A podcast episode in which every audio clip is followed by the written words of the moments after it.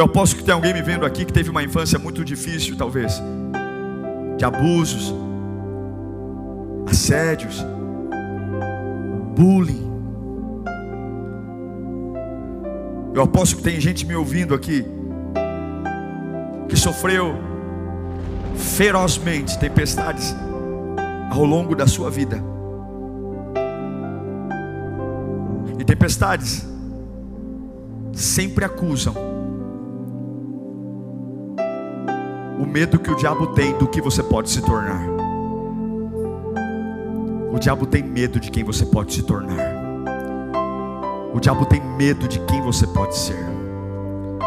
E é por isso que as tempestades vêm.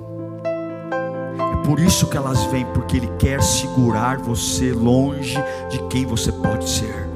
Porque você no lugar certo, você cumpre o que Jesus disse. Eu vim para destruir as obras do mal.